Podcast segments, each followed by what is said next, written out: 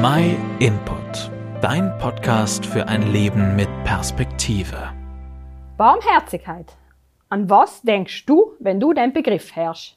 Eigentlich verwenden wir leider selten den Begriff, wenn noch höchstens einmal ein bisschen sarkastisch. Spiel nicht einen barmherzigen Samariter. Aber es gibt ganz viele Synonyme, die vielleicht auch wie ein bekannter und verbreiteter sein. Da lei ein paar Beispiele. Mitgefühl, Hilfsbereitschaft, Nächstenliebe, Güte. Als ich über das Thema nachgedenkt habe, ist mir durch den Kopf gegangen, dass unsere Welt allem unbarmherziger wird. Allem weniger Menschen besitzen allem mehr. Millionen Menschen leiden unter Hunger und Durst. In der aktuellen Krise werden viele Missstände noch verschärft. Und gerade in Krieg sagen sich die Unbarmherzigkeit und Gräueltoten, zu dem Menschen fähig sein.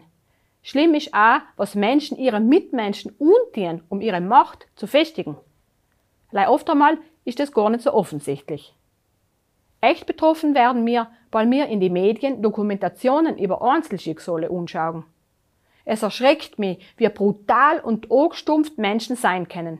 Jegliches menschliche Mitgefühl, ein Gewissen und eben Barmherzigkeit scheinen nimmer vorhanden zu sein.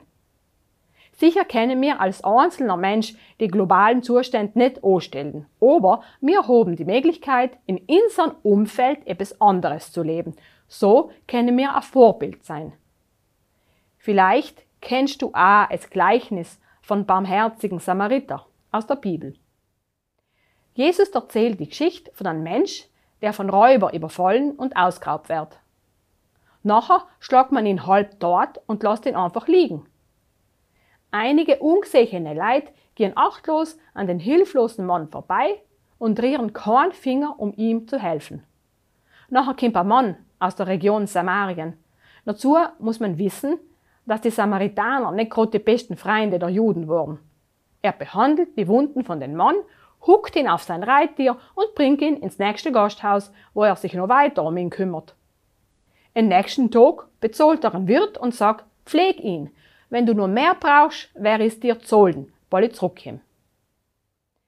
Jesus zeigt uns mit der Geschichte, dass wir nicht erst in die große, weite Welt schauen müssen, um auf Menschen zu stoßen, die unsere Hilfe brauchen.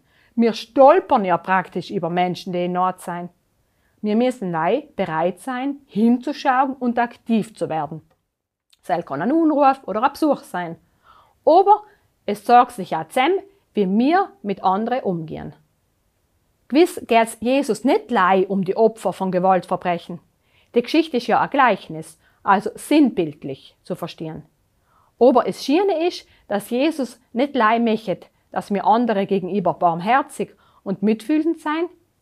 In seine Gleichnisse spricht er ja oft auch von sich selber. Er ist der barmherzige Samariter. Er ist derjenige, der sich unsere Wunden vornimmt, sie vorsichtig reinigt und verbindet.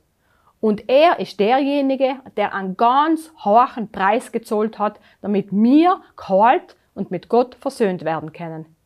Er hat ihn nämlich mit sein Leben gezollt. Die Barmherzigkeit Jesu, die gilt uns, an jeden von uns. Wenn du Gott mit schweren Umständen in dein Leben zu kämpfen hast und Hilfe brauchst, nachher red echt mit ihm.